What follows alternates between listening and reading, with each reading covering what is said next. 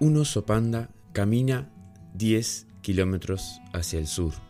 Luego camina 8 kilómetros hacia el este. Luego 5 kilómetros más hacia el norte.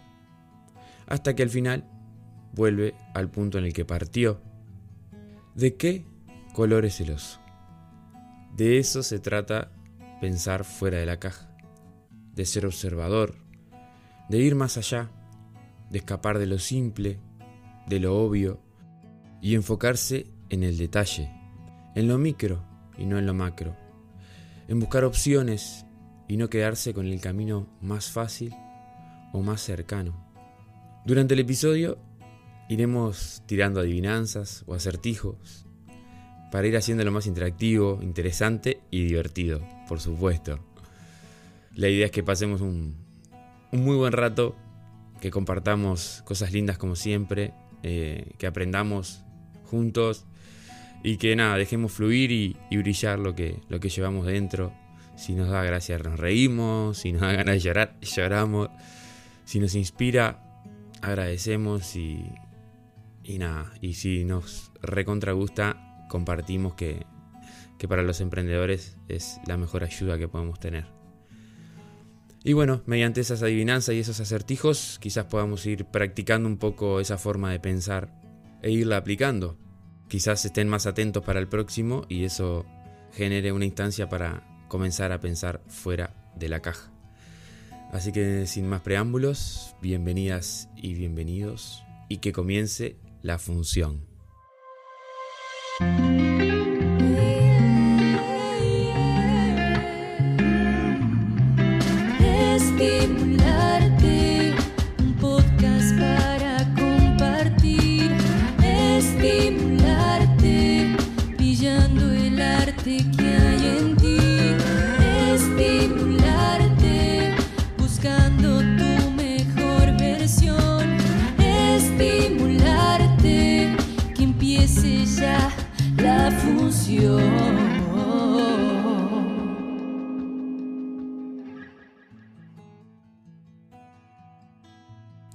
Bueno, nuevamente nos reencontramos por aquí.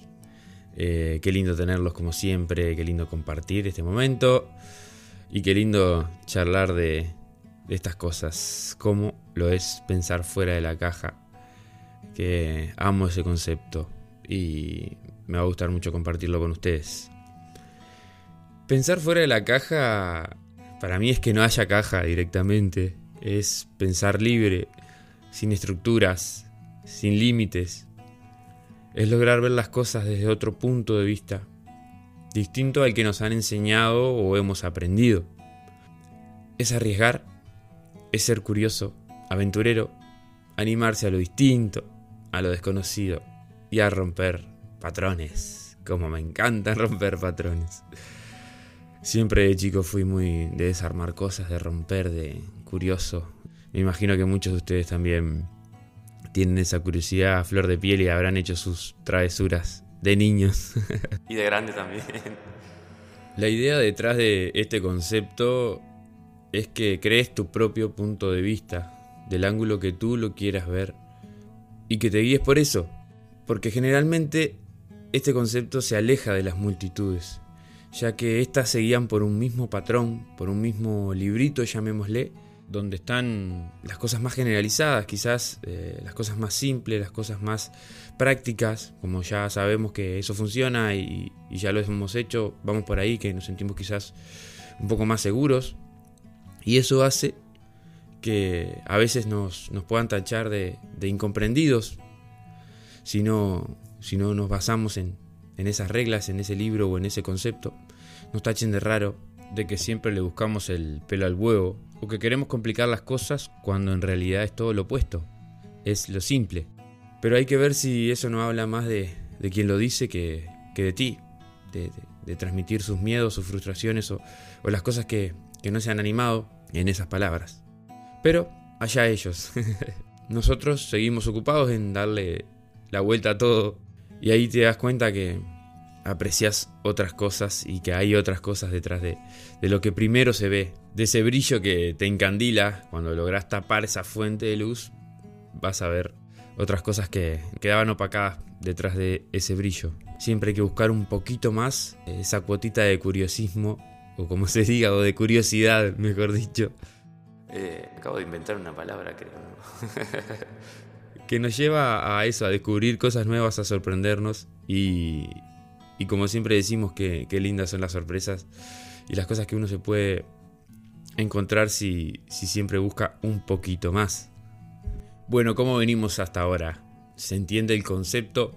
¿Alguna vez lo aplicaron? ¿Les gustaría aplicarlo? Eh, yo creo que está, está muy interesante. A mí me gusta mucho y, e incluso les voy a, a confesar algo, una intimidad, no tan íntimo igual, pero yo llevo tatuado ese concepto en mi brazo, en la parte posterior, en forma de un tatetí. No sé si todos saben lo que es un tatetí, pero les hago una breve introducción. Es un juego de cruces y círculos que gana el que logra colocar tres en línea dentro de un tablero que consta de nueve casilleros y tenés que poner tres en línea sin que el otro te, bloquee la, jugada antes. En ese caso las combinaciones de movimientos son limitadas dado la, la cantidad de casilleros que hay. Pero, ¿qué pasa si ponemos una ficha fuera del tablero?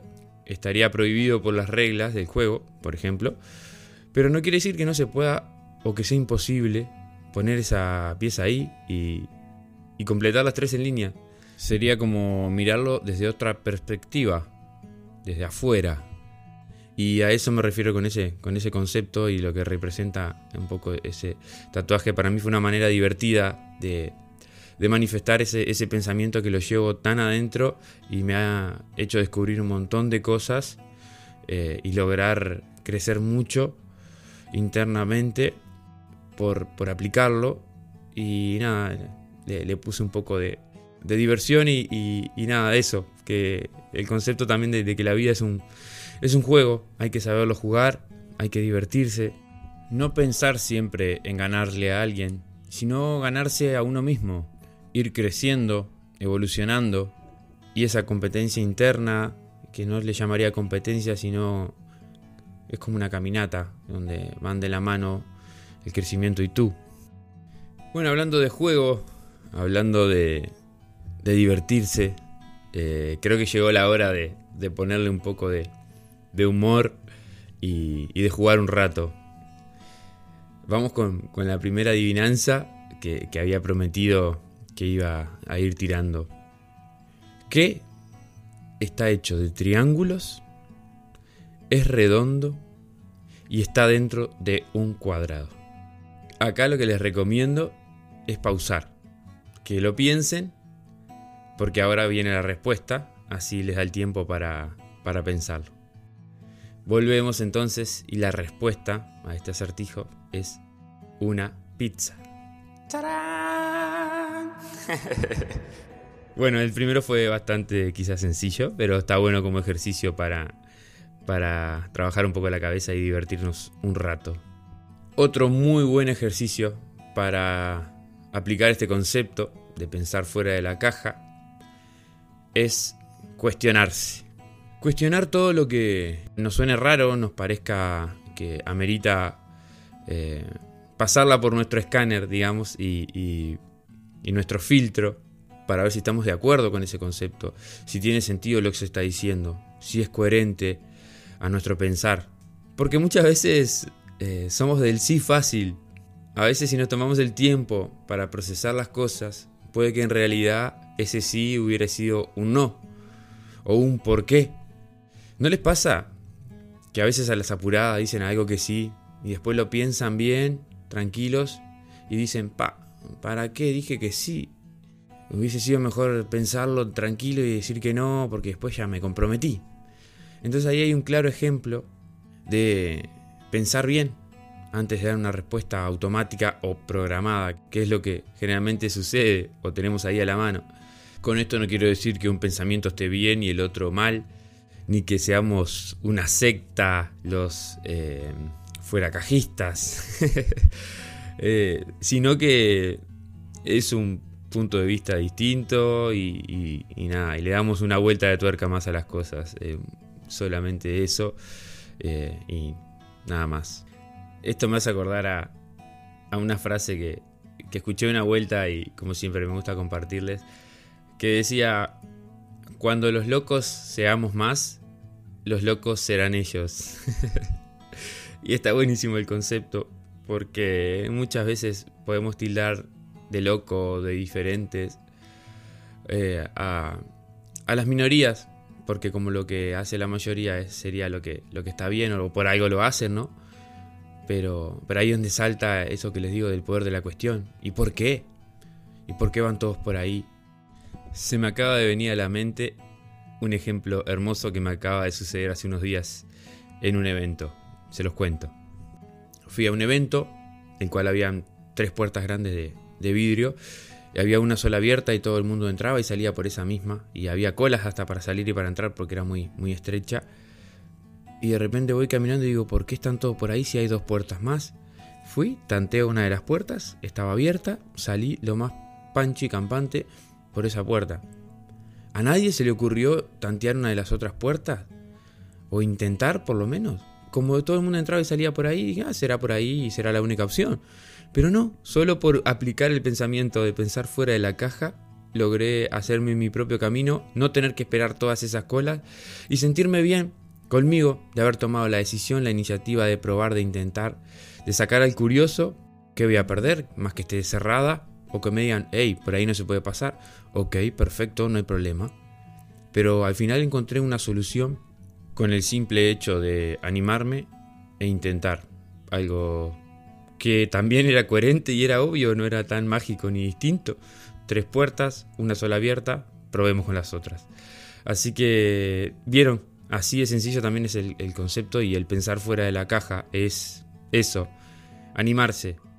Lo desconocido o a lo conocido, pero desde un punto de vista distinto. Bien, ¿cómo venimos hasta ahora? Más que nada los que no habían sentido hablar del concepto o no lo habían aplicado nunca. Eh, ¿Cómo están para practicar una vez más con un nuevo acertijo, una nueva adivinanza? ¿Están prontos? Y va la segunda. Atentos, ¿eh? ¿Qué es lo que puedes encontrar una vez en un minuto? Dos veces en un momento y nunca en 100 años.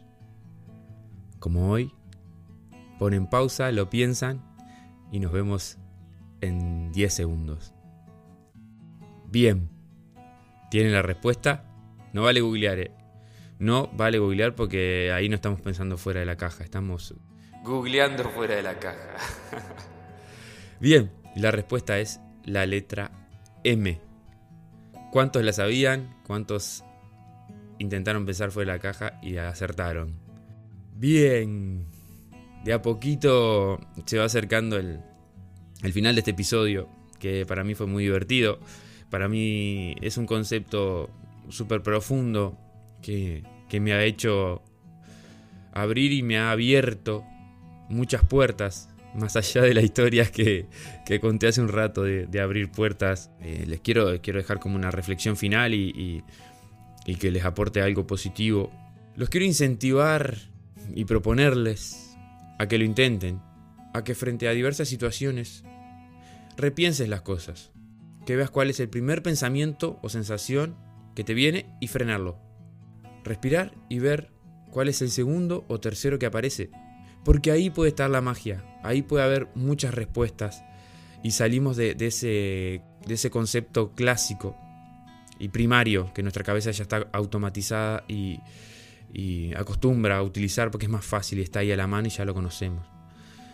De esta otra manera, frenando ese primer concepto y buscando el segundo o tercero que aparezca, vamos a experimentar nuevos caminos, Vamos a probar sentimientos y resultados distintos que no estamos acostumbrados y, a poco vamos a ir también acostumbrando la cabeza a que no vaya por el camino más fácil y la primera opción, que siempre tenga otras opciones, que es solo tomarse el tiempo y pensar un poquito más las cosas y cuestionarse, rebuscársela y, y mirar más allá, que miremos el monte y no solo el árbol, que juguemos a vivir como si fuera un acertijo. Despertar ese niño curioso que todos llevamos dentro, ese loco artista y, dejarlo, dejarlo jugar un rato. Eh, que no va a pasar nada, que es solo un punto de vista y una idea diferente, no quiere decir que, que sea rara o que escape a, o que seas anormal o... Bueno, eso va a ser motivo para otro podcast que ya les voy adelantando que sobre un concepto de la palabra normal. Creo que está quedando obsoleta hoy en día y voy a hacer un episodio sobre eso. ¿Qué les parece? ¿Les puede interesar? ¿Han pensado en, en dejarla de utilizar? ¿Qué sería normal hoy en día? Alto, bajo, gordo, flaco, nena, varón. Eh, ¿qué es lo, o sea, creo que hay que actualizar ahí y me voy a enfocar en hacer un episodio hablando de eso. Muy pronto. Bien, y a modo de cierre de este episodio que, que ha nombrado mucho la palabra jugar, ¿no? Que ha sido como muy divertido en ese sentido, hemos jugado incluso. Y por eso traigo esta idea, este juego que, que creé. Sí, creé un, un juego basado en, en, preguntas poderosas. ¿Qué son las preguntas poderosas? Son preguntas que, que sirven para proyectarnos, para reflexionar, para crecer. Es una alcancía que se llama la alcancía poderosa, la cual tiene 100 preguntas adentro, donde vos podés retirar una todos los días y plantearte, responderte esa pregunta, serte sincero y tratar de cumplir con lo que te propones. También se la puedes regalar a alguien como un regalo eh, distinto para que la persona eh, se construya. Le estás regalando una herramienta para que, para que pueda nutrirse y para que pueda preguntarse y responderse sobre las cosas que, que ame o que quiera hacer todos los días saca un papelito cuando quiere o tenés visitas y le das para que saque un papelito y puede ser motivo para unión, para reunión, para divertirse un rato, pero no dejas de crecer y de, y de alimentar tu, tu confianza y tener tus objetivos claros ahí porque esas preguntas van enfocadas a eso. Muy pronto novedades y va a estar el lanzamiento y van a estar disponibles para todos los que quieran. Eh, estoy muy emocionado de mostrarles el diseño, todo, el concepto y, nada, eh, me hace muy feliz compartirlo con ustedes. Y nada, desearles una hermosa jornada, una hermosa semana, una hermosa vida llena de juegos, de cuestiones y, de muchas cajas por, por vaciar, por romper, por salir de, de esos moldes. Se los quiere, gracias por estar y nos vemos la próxima función.